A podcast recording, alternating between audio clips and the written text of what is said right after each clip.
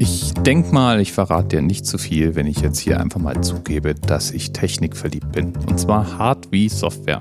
Ich bin IT-Kind, Nerd auf ganzer Linie. Aber hin und wieder begegnet mir irgendein Stück Software oder irgendein Gadget, mit dem kann ich einfach nichts anfangen. Und mit dem werde ich wahrscheinlich auch nie so richtig warm werden. Und Pokémon ist eindeutig ein Beispiel für diese Kategorie Softwaretechnik.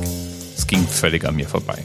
Das wurde 1996 auf den Markt gebracht. Vielleicht liegt es auch daran, dass ich da schon 20 war und als Ballerspiel spielender Computernerd nicht so richtig viel mit der Idee anfangen konnte, Comic-Monster zu sammeln und gegeneinander antreten zu lassen.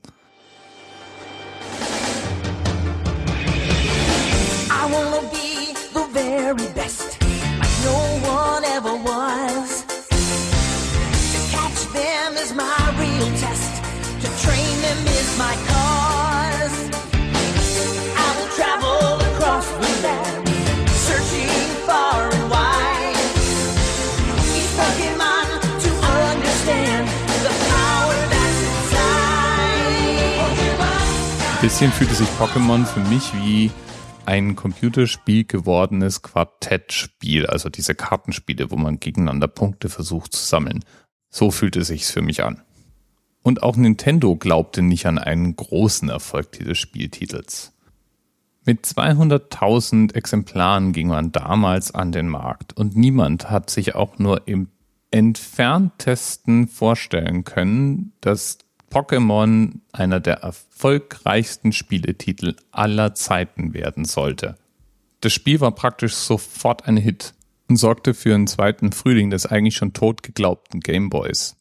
Hektisch stampfte man deswegen noch in Japan Lizenzen für eine Anime-Fernsehserie, für ein Sammelkartenspiel und alle möglichen Merchandising-Artikel aus dem Boden.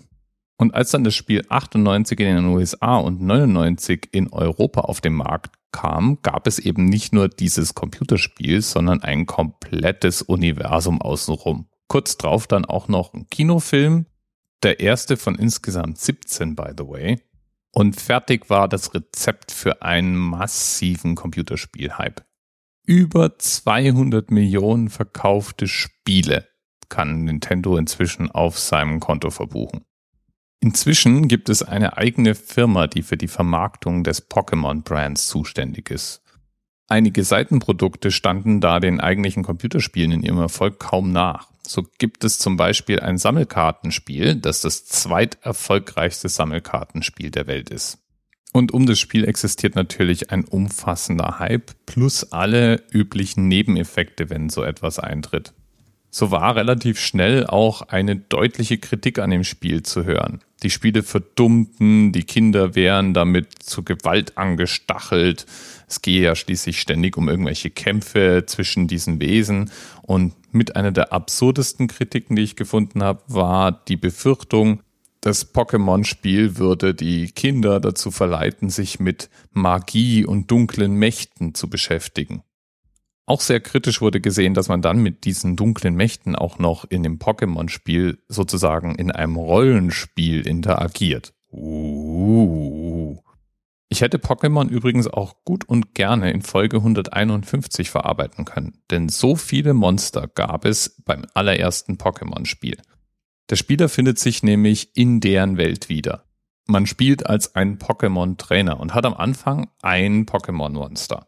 Und das kann man dann ausbilden oder im Kampf besser werden lassen oder eben versuchen, andere Pokémons hinzuzubekommen. Ziel ist es jeweils, in zwei Kämpfen überlegen zu sein. Inzwischen gibt es in dem Spiel 721 Pokémons und man kann die nicht nur finden und entwickeln, sondern man kann die züchten, man kann die tauschen, man kann sie erobern oder einfach irgendwo ihnen begegnen. Ja, und was hat das heute alles mit Folge 204 zu tun, magst du dich fragen? Und das ist ganz einfach. Ich bin nämlich im Pocket-Wiki gelandet und habe dort nach der 204 gesucht und fand dann die Route 204. Das Pocket-Wiki, wie der Name nahelegt, ist eine Art Pokémon-Enzyklopädie und die Route 204 ist die Verbindung der Städte Jubelstadt und Flori. Und in ihr befindet sich der verwüstete Pfad, den man erst nach dem Erhalten des ersten Ordens in Erzlingen und dem Erhalt des VM06 passieren kann. Alles klar? Bis bald.